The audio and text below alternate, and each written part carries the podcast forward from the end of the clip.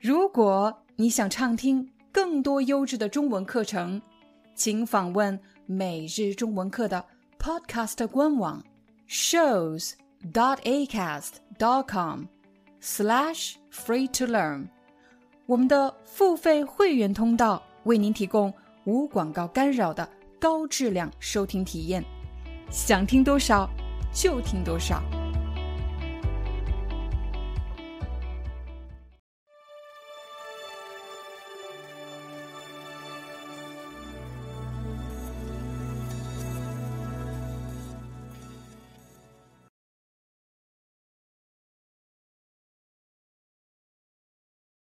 今天我们要回答的这两个问题是：什么人需要考 HSK 口语考试？还有这个考试分哪些级别？你应该考什么级别呢？我们先来看第一个问题：什么人需要考 HSK 口语考试？要回答这个问题，我要问大家四个问题。如果在这四个问题中，任意一个问题，你的答案是肯定的，是，那么你就需要考 HSK 口语考试。如果这四个问题你的答案都是否定的，不是，那么你就不需要考 HSK 口语考试。我要问你的第一个问题是：你打算去中国留学，并且申请奖学金吗？留学是什么意思？当我们去另外一个国家学习，比如你要去上中学、上大学，但是是在另外一个国家，这时我们就说你去留学。奖学金，奖学金，你看到这个词有一个“金”字，“金”指的是资金，就是一笔钱的意思。奖学金，它是一种奖励。奖励什么人呢？奖励那些成绩突出、表现突出、表现特别好的学生，把这些钱给这些优秀的学生。那这种奖励方式就是奖学金。如果你的答案是肯定的，是我要去中国留学，并且申请奖学金，那么你就要参加 HSK 口语考试。如果你的答案是否定的，我不需要留学，请看下一个问题。第二个问题是：你希望申请中国的永久居留权吗？什么叫永久居留权？首先，权是指一种权利，永久居留是表示无限期的可以居住在中国的这种权利，就称为永久居留权。如果你打算申请这项权利，那么你需要考 HSK 口语考试。但如果不是，请看下一题。第三个问题：你打算移民到中国吗？移民到中国就是指去中国工作、去中国生活。你并没有改变你的国籍，只是改变了你的工作和生活的国家。如果你有这样的打算，那么你需要参加 HSK 口语考试。如果不是，请看下一个问题。第四个问题是：你打算去一家中国的跨国企业工作吗？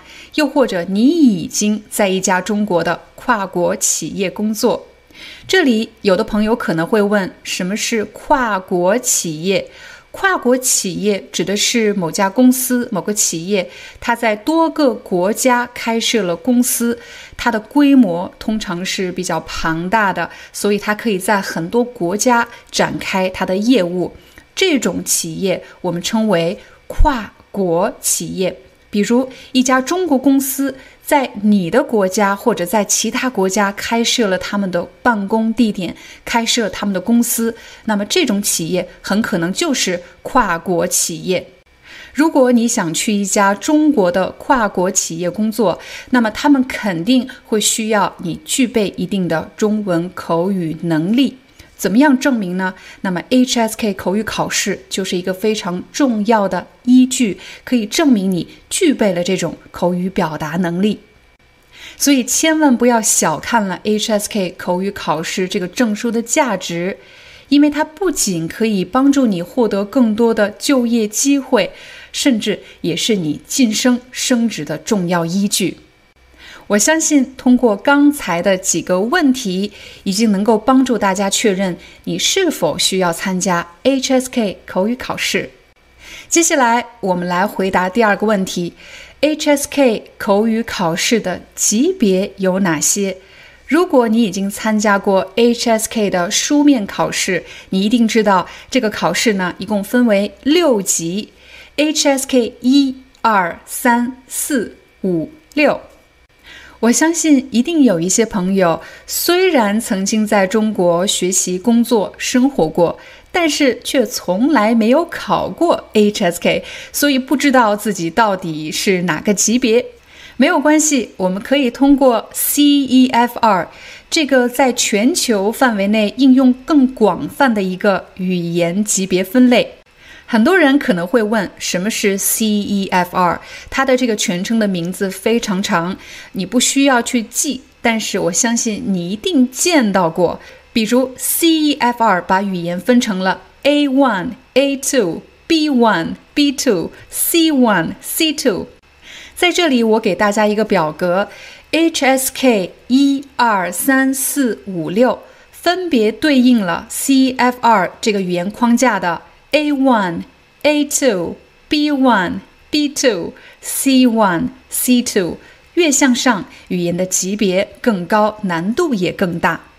那么，我们再来看看 HSK 的口语考试，我们用 HSKK 来代表，你会发现口语考试并没有分成六级，而是分成了三个级别，分别是初级、中级和高级。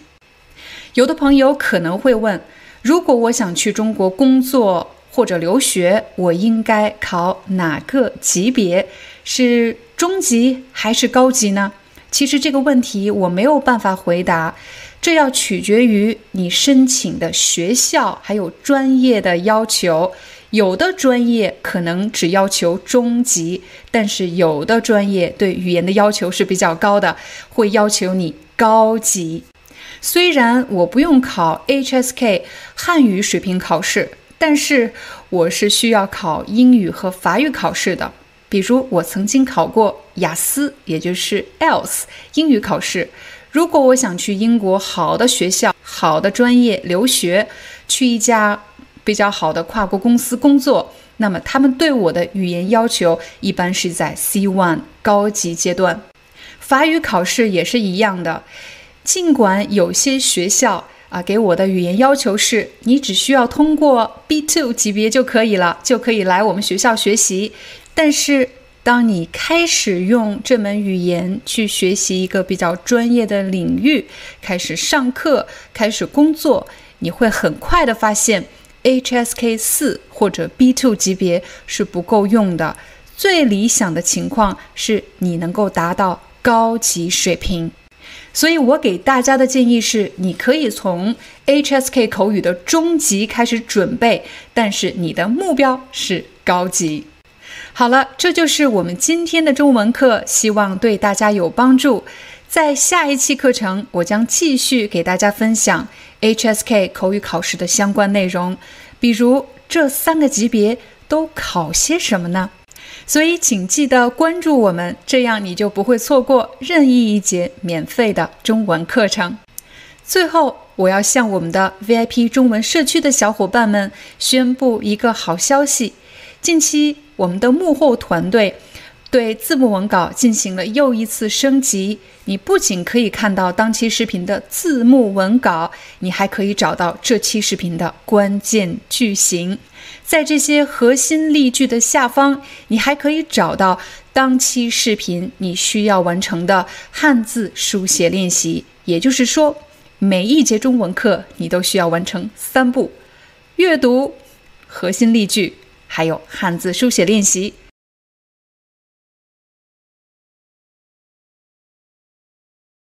在上一期中文课，我给大家介绍了 HSKK，也就是汉语水平口语考试，一共分为三个级别。你会发现，级别越高，这个口语考试的时间也越长。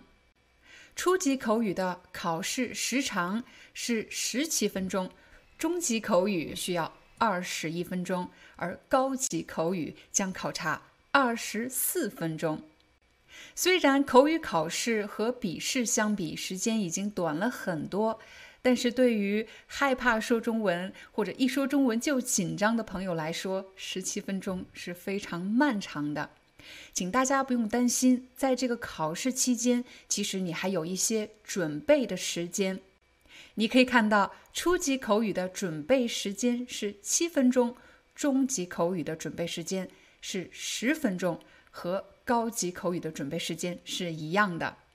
其实我和大家一样，第一次看到准备时间的时候，我也很好奇，我们可以用这些时间来准备些什么呢？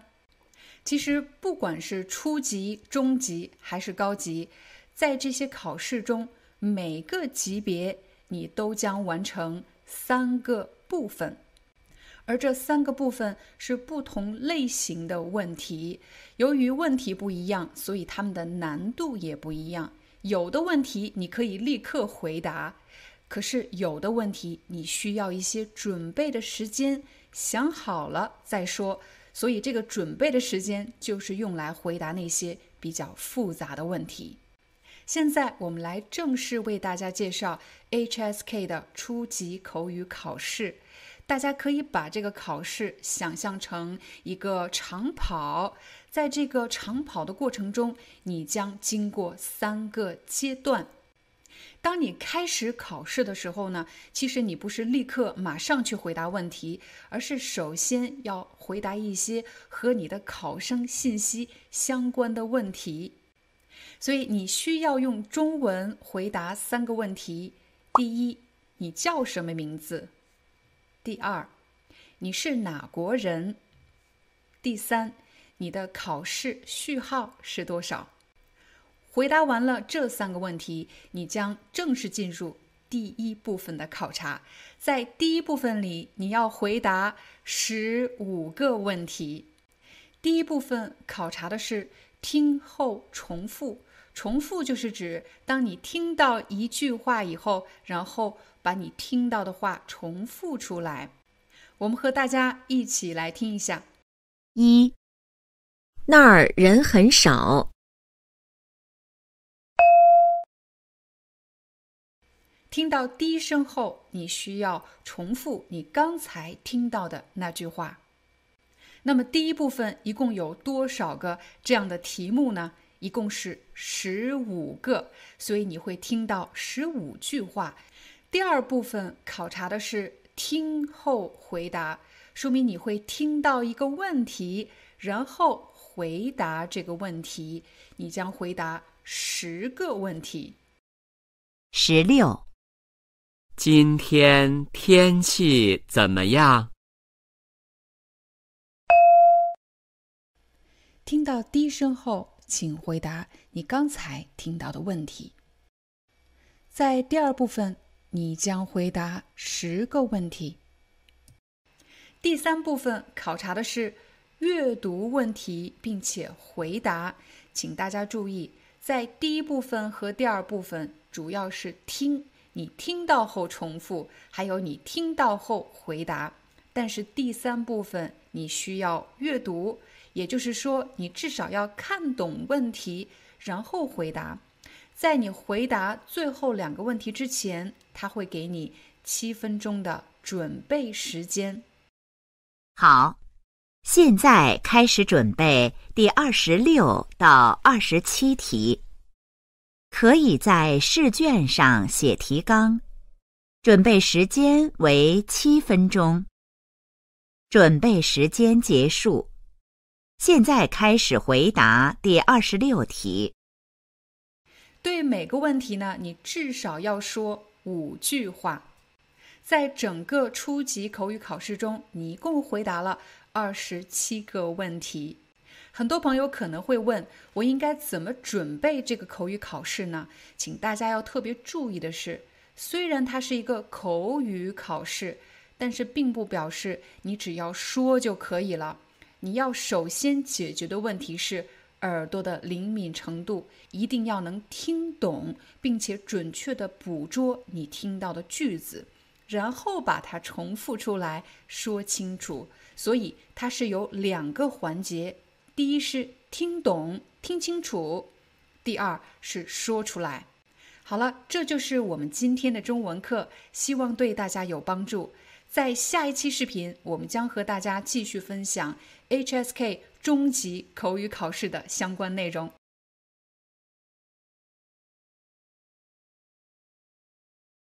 HSKK 其实又叫做汉语水平口语考试。口语考试一共分成三个级别：初级、中级和高级。在今天的视频里，我们要分享的是中级口语考试。中级口语考试和初级以及高级一样，都分成三个部分：第一部分、第二部分，还有第三部分。在这里要提醒大家的是，在你进入第一部分的考试之前，你首先要回答三个考生信息的问题，它们分别是：你叫什么名字？你是哪国人？还有你的考生序号是多少？完成了考生信息的确认，你就可以开始正式考试了。这三个部分一共是二十一分钟。但是在二十一分钟里，还包含了十分钟的准备时间，也就是说，其中你要准备十分钟，而你真正说话的时间只有十一分钟。如果你是第一次参加口语考试，很可能会问：我应该怎么利用这个十分钟的准备时间呢？我应该在什么时候开始准备？请大家注意，中级口语考试分成三个部分，每个部分考察的内容、考察的难度是不一样的。有些问题你可以立刻回答，但是有的问题比较复杂，你需要一些准备的时间。我们一起来看看这三个部分，哪些部分需要准备，哪些部分不需要准备，可以立刻做出回答。第一部分考察的是。听后重复，也就是说，你会听到一句话，然后把你听到的这句话重复出来，也就是再说一遍。现在，我们和大家一起来听一听第一部分的第一道题。一，我每天坐地铁去上班。听到低声后。你需要重复你刚才听到的这句话。在第一部分，你一共要完成十个题目，也就是说，你会听到并且重复十句话。完成第一部分之后，你将有十分钟的准备时间。这个准备时间是用来准备第二部分以及第三部分问题的回答。好。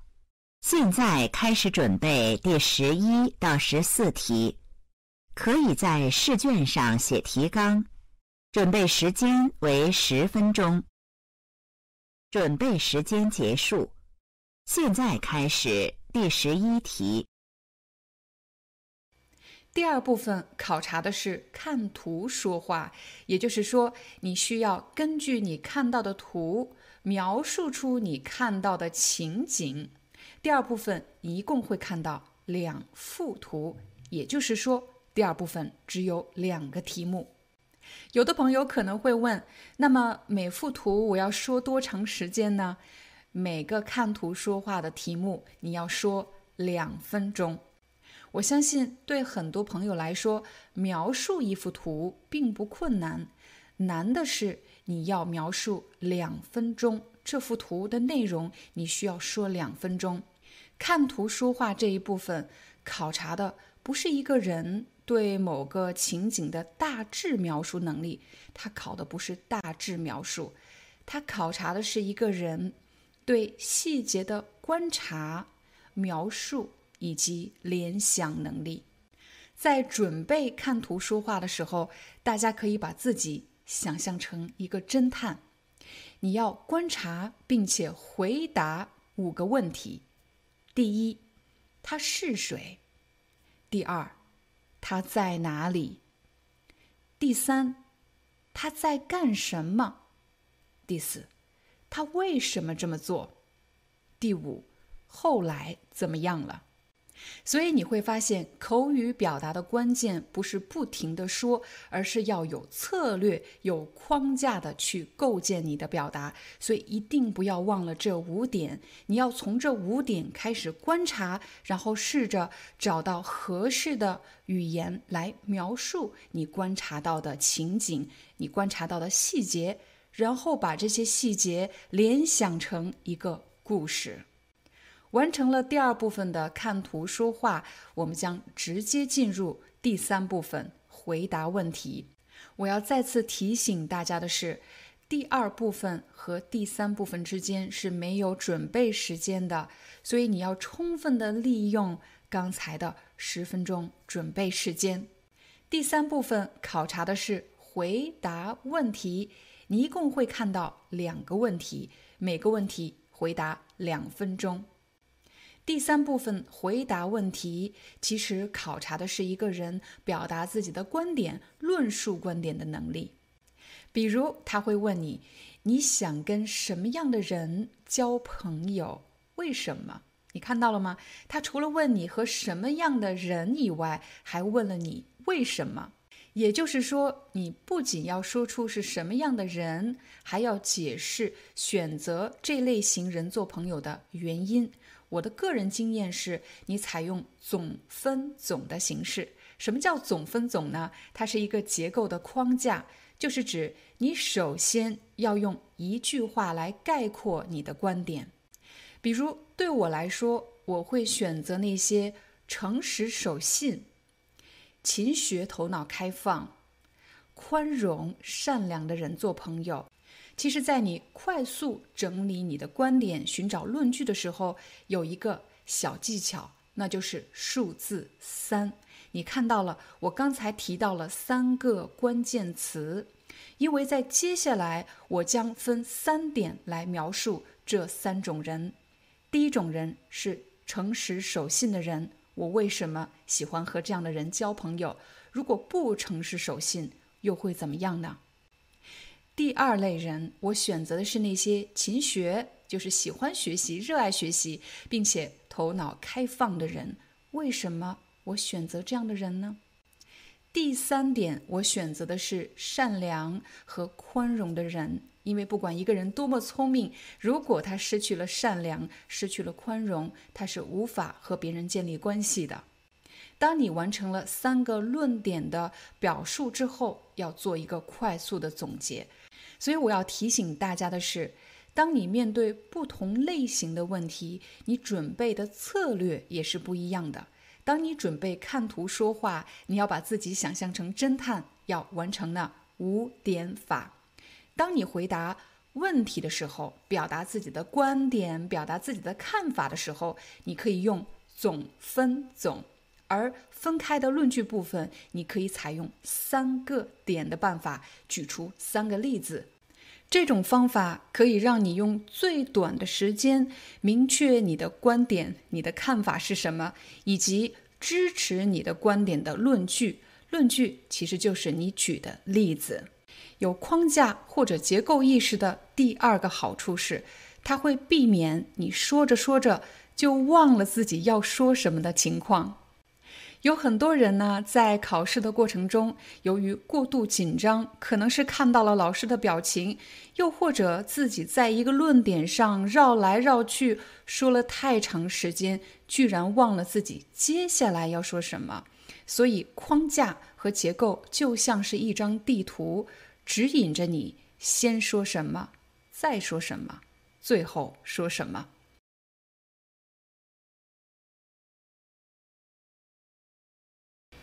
看图说话这个题型其实出现在 HSKK 中级口语考试的第二部分，但是不管你是不是要去参加 HSKK 汉语水平考试，能够观察细节、捕捉细节，并且用中文描述出来，都将决定着你是否能够应对生活中的各种实用场景。其实，在你完成看图说话这个练习，又或者要给一个人描述一件事情、一个地方、一个人的时候，有两个非常重要的思路。第一，你要当做别人看不到你看到的图，他必须完全依赖你的描述，他才能看到你看到的情景，你知道的信息。很多朋友在看图说话这个部分，觉得自己没什么可说的。有可能是因为他缺乏描述某个细节、某个情景的词汇，但也有可能是他认为图片上的信息是显而易见的，你可以看到，我也可以看到，我真的有描述的必要吗？所以你只有当做别人什么都看不到，他必须依赖你的视角、你的描述，才能够看到你所看到的情景。如果你这么去思考的话，你就会发现有很多细节可以描述。第二个非常重要的思路是五点法。第一是，他是谁？他在什么地方？他在干什么？他为什么要做这件事情？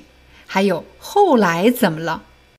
虽然你观察到的细节点非常多，也是比较混乱的。但是，只要你掌握了这五点法，那么就可以更有效的来整理这些信息。哪些是重要的，应该先说；哪些是次要的，可以放到最后来说，作为补充的内容。在今天的看图说话里，我不会让你立刻看到这张图，我只会给你看一些细节。首先，你会看到一个年轻人，这个年轻人。看上去年龄不大，我刚才说他看上去怎么样？他看上去年龄不大。有很多朋友都曾经问过，怎么用“看上去什么什么”这个表达？大家首先想一想，我们为什么要用这个表达？我们知道他多大年龄吗？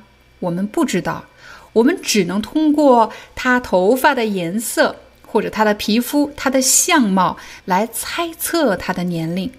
他看上去年龄不大，他看上去很高兴，他看上去有心事，他看上去昨晚没睡好。我们可以在“看上去”的后面加上一些描述性的词语或者句子。那么这些信息是你确定的吗？不是的，是我们推测出来的。他看上去年龄不大，我猜他今年二十岁出头。有时候我们需要猜测一个人的年龄，对吗？我猜他二十岁出头。二十岁出头其实就是指刚刚二十岁多一点，二十一、二十二岁的样子。我猜他二十岁出头。我们也可以说，我猜他今年。二十岁左右，二十岁左右就是指可以比二十岁小一点，又或者比二十岁大一点。我也可以说，我猜他今年二十岁上下，其实就是二十岁左右的意思。接下来，我们再来说一说这个人的穿着。这个男孩子上身穿了一件灰色的 T 恤，下身。他穿了一条蓝色的牛仔裤，脚上他穿着一双白色的球鞋。通过他的这身衣服，或者说通过他的这身装束，我猜他还没有上班，他应该是一个学生。因为如果是一个已经参加工作的人，很可能他穿的衣服比较职业。比如穿衬衣、打领带、有西装，可是照片上的这个人呢，他穿的比较休闲，他穿了一身休闲装。还有一个细节让我更加确定他是一个大学生了，因为我看到在他身后有三个年轻人，这三个年轻人和他的年龄差不多。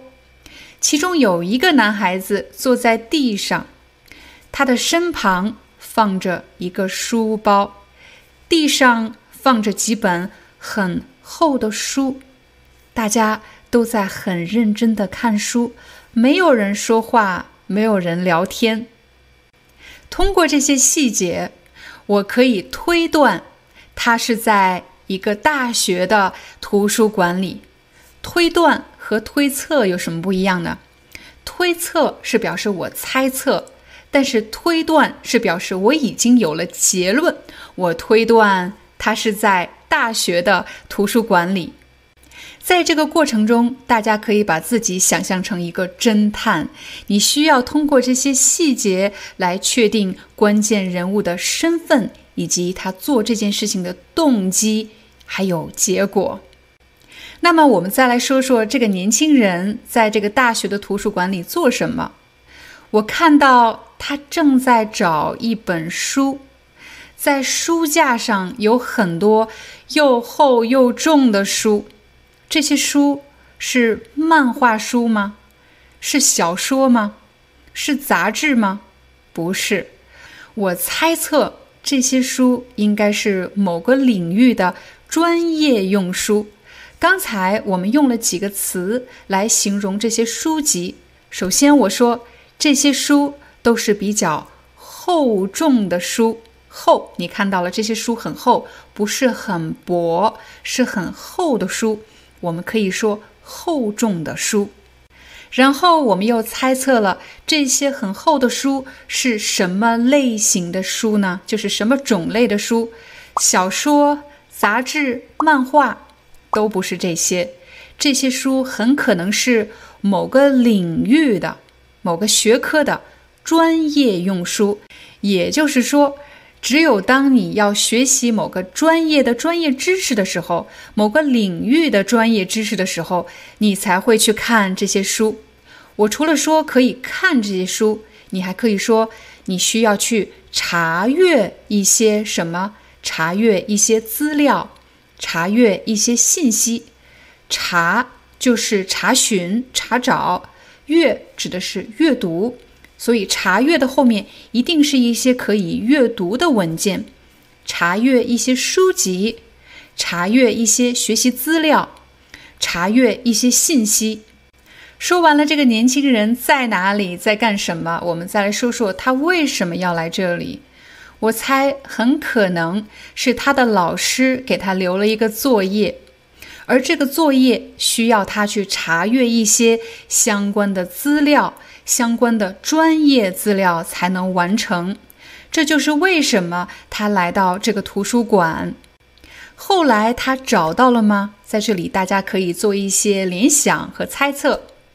我猜他花了很长时间都没找到，因为他刚刚开始学习这个专业，对这些专业的书籍不太了解，不太熟悉，所以他只好去找。图书馆的管理员，后来在图书馆管理员的帮助下，他终于找到了他需要的那本书。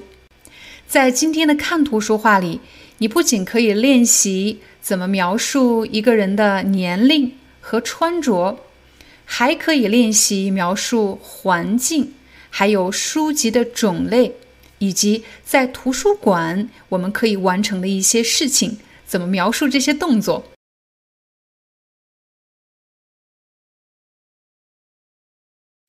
？HSKK 其实又叫汉语水平口语考试。这个口语考试一共分为三个级别：初级、中级和高级。通过屏幕上的表格，你可以看到。口语考试的难度越大，也就是级别越高，那么考试的时间就越长。初级口语考试将考察十七分钟，中级口语考试需要二十一分钟，而高级口语考试需要二十四分钟。虽然考试的难度越高，考察的时间越长，但是你会发现，难度越高，你回答的问题数量其实是越来越少的。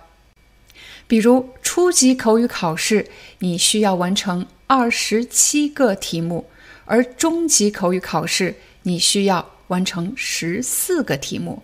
可是到了高级口语考试，你只需要完成六个任务。在今天的课程里，我们将帮助大家了解 HSK 高级口语考试分成哪三个部分，这三个部分是怎么考察的呢？我们应该怎么备考？高级口语考试的第一部分是听后复述，请大家要特别注意，这里不是重复，而是复述。听后重复和听后复述这两个词有什么不一样呢？如果你曾经参加过 HSK 的初级口语考试，又或者中级口语考试，你肯定记得。初级和中级考试的第一部分要求的是听后重复。你听到一句话，然后把这句话重复出来。你不需要改变句子，你听到什么你就重复什么。而听后复述的意思是表示你需要用你自己的语言来说一说你刚才听到的内容。所以你不需要和原文说的一模一样。高级口语考试的第一部分听后复述一共有三道题，一般你会听到一个故事加两段话。好，现在开始第一到三题，每题你会听到一段话，请在低声后复述这段话。现在开始第一题一。一只老鼠掉进了米缸，每天吃了睡，睡了吃。有时，它也为是否要跳出米缸进行过思想斗争，但终究未能摆脱大米的诱惑。直到有一天，他发现米缸见了底，才意识到，以米缸现在的高度，自己就是想跳出去，也无能为力了。人们把老鼠能跳出缸外的高度称为生命的高度。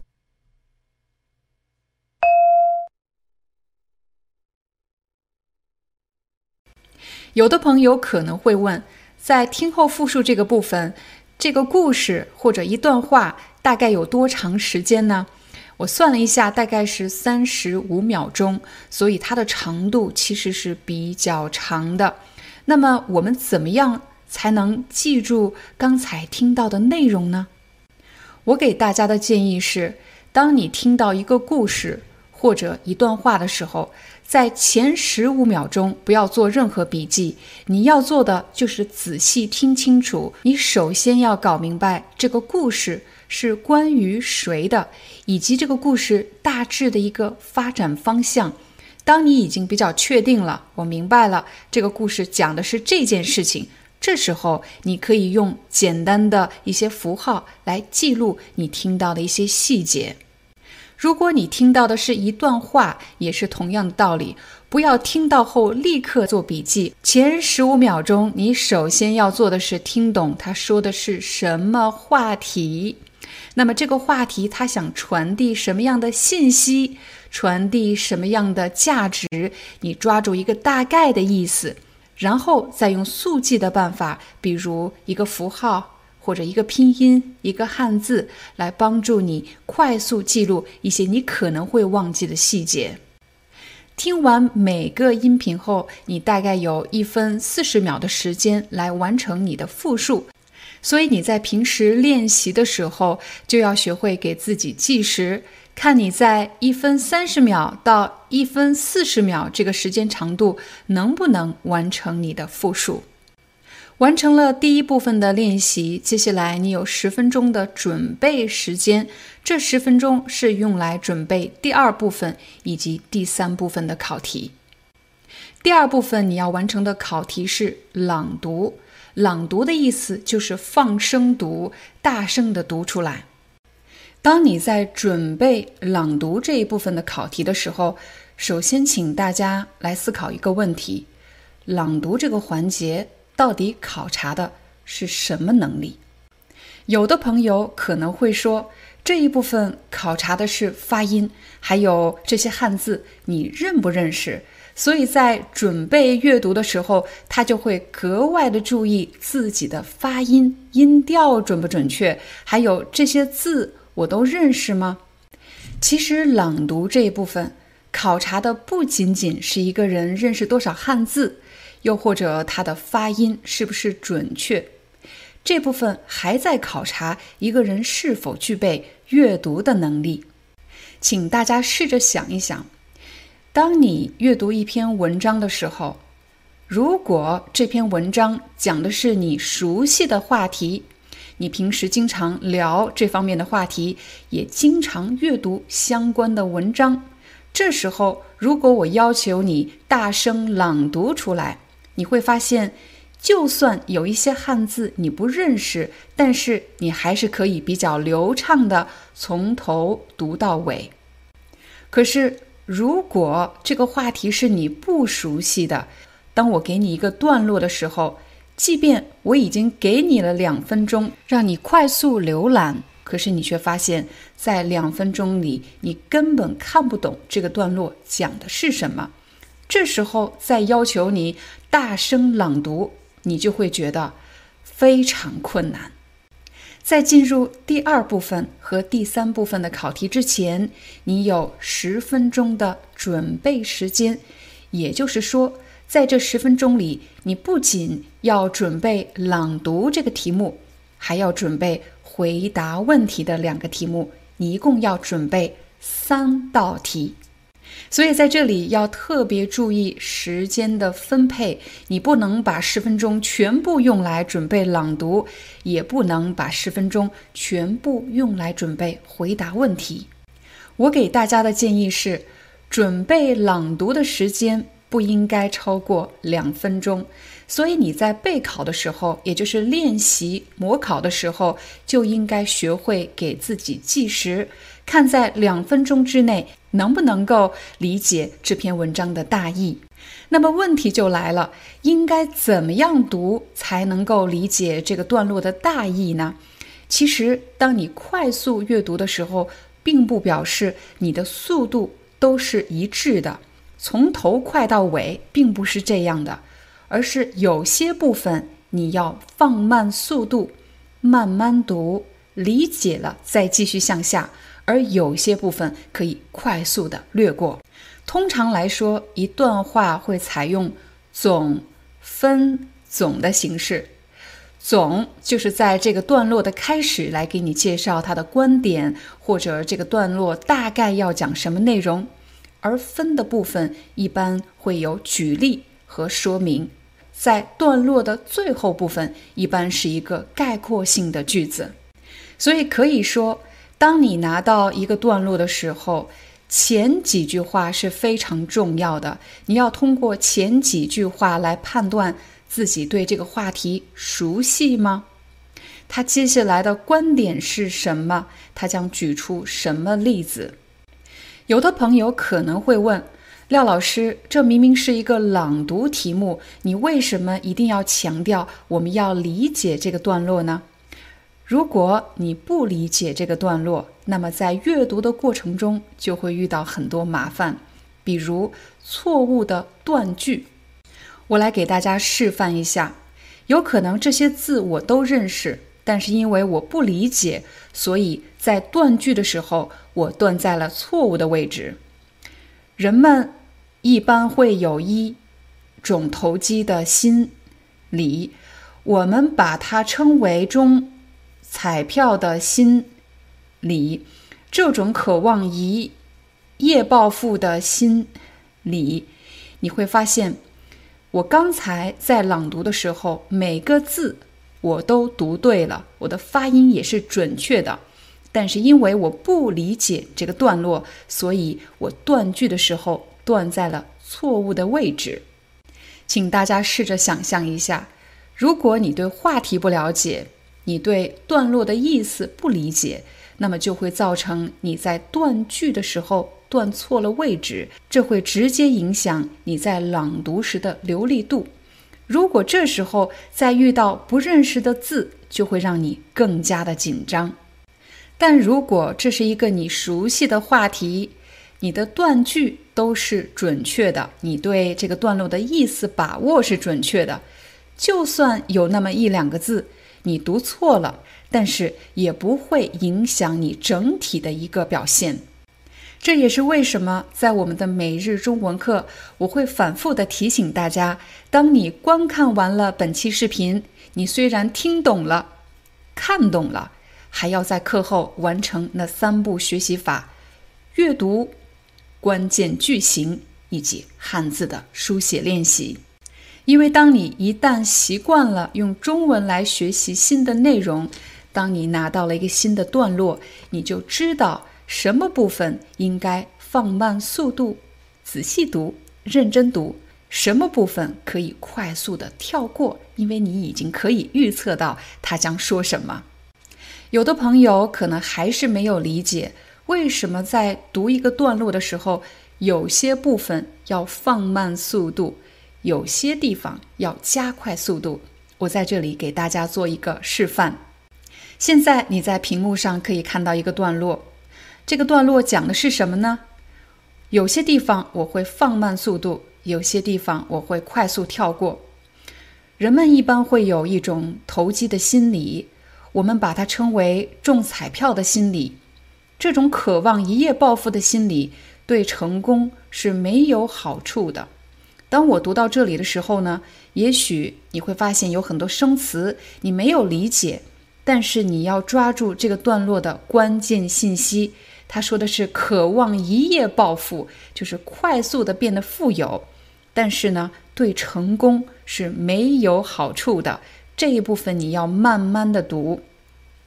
我们生活在一个充满竞争的社会中，要想在竞争中立于不败之地，必须有真才实学，而不是靠投机取巧。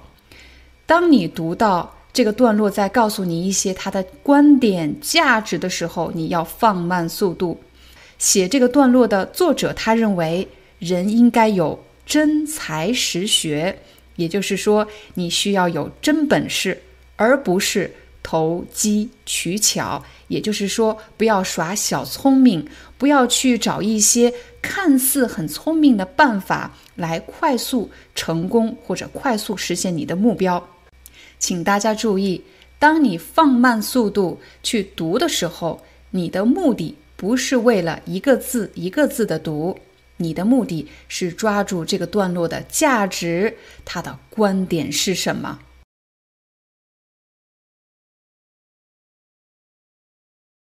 我们首先和大家一起来看一看 HSKK 高级口语考试的第三部分都考些什么呢？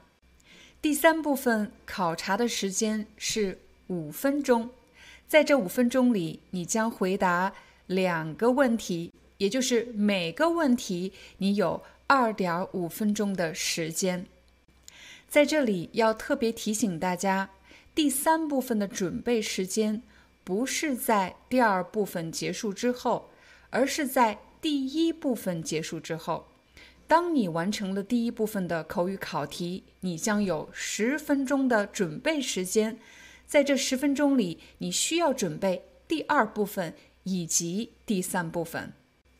如果你曾经参加过 HSKK 的中级口语考试，那么你肯定对第三部分的考题比较熟悉，因为中级口语考试和高级口语考试的第三部分题型是一样的。都是回答问题，但是中级口语考试每个问题你回答的时间是两分钟，可是到了高级口语考试，每个问题你回答的时间是二点五分钟，也就是两分半的时间。接下来我们再来看一看第三部分一般都问些什么类型的问题。通常你会见到两种问题。第一种问题是问你对某件事情的看法是什么，你的观点是什么。第二种问题是关于你的个人生活，比如你的愿望、你的人生规划、你有什么计划、你旅行的时候干什么等等，类似和你自己的生活相关的问题。当我们在准备一个考试的时候，你除了要知道考试规则，还有考试的题型以外，你还要想一想，这个考试之所以这样设计，是为了考察什么能力呢？我知道有很多朋友其实可以用中文对话，也可以用中文聊天，但是当他们参加 HSKK 高级口语考试的时候，就觉得特别有压力，特别有挑战。那么我们就需要想一想，第三部分真的是在考察一个人的对话能力吗？简单的用中文聊天的能力吗？当然不是。第三部分其实是在考察一个人对某个话题的语言表述能力以及语言的组织能力。当我们对话的时候，通常会有一个对话的对象，你聊天的对象，他问你一个问题，你回答一个问题，你们两个像打球一样一来一往是有配合的，但是。当你一个人要说两分半的时间，尤其是对一个话题讲述非常多的内容的时候，那么就非常考验一个人的语言组织能力。在参加口语考试的时候，有两个非常常见的情况：一种是看到问题之后没有什么可说的，说了几句话就觉得无话可说了，已经说完了。第二种情况呢，是有很多话可以说，可是说着说着就偏离了主题，聊一些和主题不相关的内容，又或者说着说着忘了自己接下来要说什么。那么，我们就针对这两种常见的情况来分别做一个分析：为什么有的人会刚刚说几句话就觉得自己没什么可说的呢？如果我们把 HSKK 历年考过的话题汇总在一起的话，你会发现它考察的话题非常丰富。有的问的是和社会相关的话题，有的问的是和教育、家庭相关的话题，又或者他会问你一些和职场相关的话题。比如，他会问你：你认为小孩子该不该有零花钱？为什么？又或者，你认为电子书会取代纸质图书吗？为什么？选择工作时，你更看重什么？福利待遇、发展前景，还是其他方面？为什么？我们就以其中一个题目为例，来帮大家分析一下，为什么有的人觉得没话说，而有的人有话说。可是说着说着却忘了自己要说什么。比如有一个问题，你认为一个人成熟的标志有哪些？我相信不同年龄、不同人生阅历的人对什么才是成熟的标志这个话题的看法是不一样的。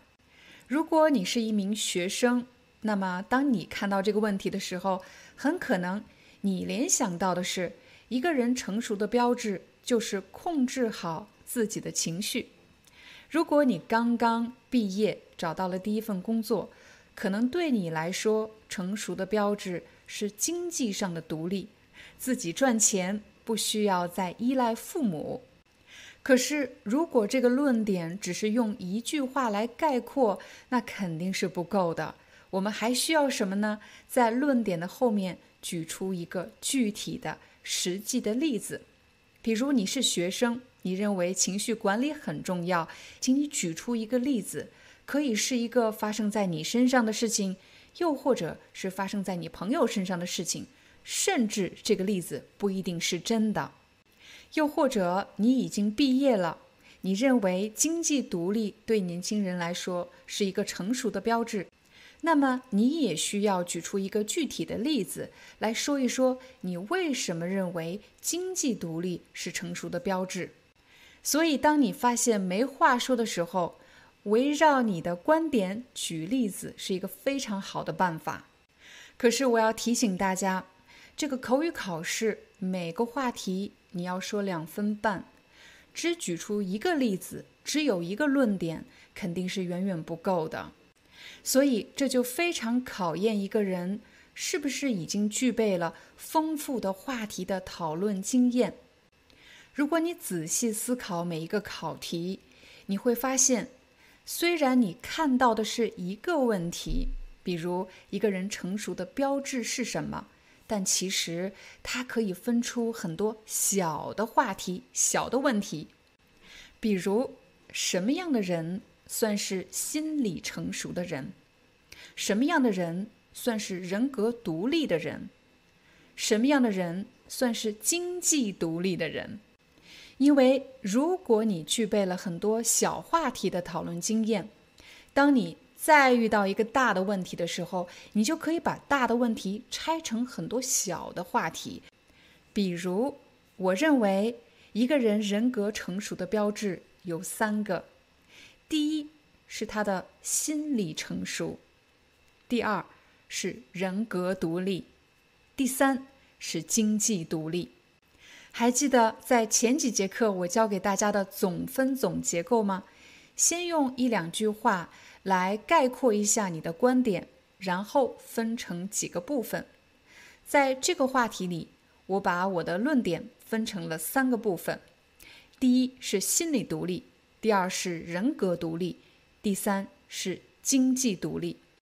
当你讲完这三个分论点之后，不要忘了对你的观点进行一个总结和概括。那么，对于那些说着说着就跑题了，又或者说着说着就忘了自己要说什么的朋友，我的建议是：当你表达的时候，你首先要明确你的目的是什么，然后要有清晰的结构意识。要达到这个目的。你需要画出一个什么样的结构呢？总分总，你的总的观点是什么？你打算把它分成几个部分？如果你有了结构意识，我相信，就算你突然说忘了，只要想起这个结构，你就可以快速的把自己拉回到主题。好了，这就是我们今天的中文课，希望对大家有帮助。我们明天见。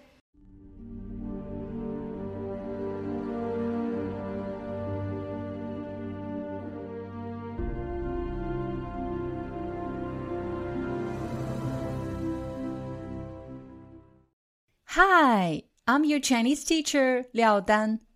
Thank you so much for listening to 每日中文课. If you're looking for more lessons, please visit our podcaster website.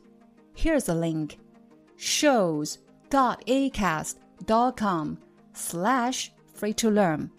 As a silver member, you can get access to all the lessons we've created to help you learn natural Chinese in a fun, interesting, and immersive way.